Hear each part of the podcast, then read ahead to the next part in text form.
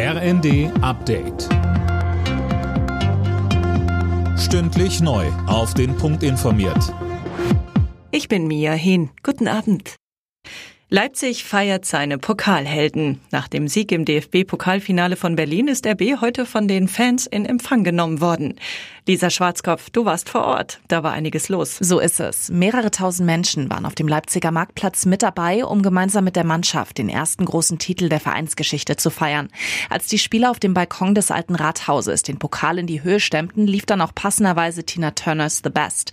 Danach ging es in einem offenen Truck und begleitet von den Fans durch die Stadt und zur Festwiese Wiese vor der Red Bull Arena zum gemeinsamen Weiterfeiern.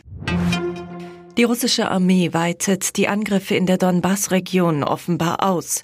Der ukrainische Präsident Zelensky nannte die Lage dort in seiner Videobotschaft in der Nacht extrem schwierig. Den Westen forderte er zu weiteren Sanktionen gegen Russland auf. Der Krieg in der Ukraine und die hohen Energiekosten treiben auch die Lebensmittelpreise bei uns immer weiter in die Höhe. Seit Wochen stehen Kunden vor leeren Regalen, etwa beim Sonnenblumenöl oder einigen Getreideprodukten.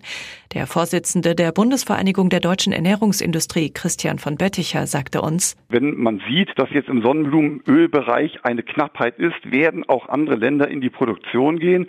Es wird mit Sicherheit mehr Raps auf der Welt angebaut werden. Das heißt, hier wird es auch darauf ankommen, wie schnell reagieren diese Märkte, wie viel wird entsprechend an äh, Ersatzrohstoffen angebaut und vor allen Dingen wieder da, wie ist dann in den Ländern, die diesen Weg gehen, die entsprechende Erntesituation.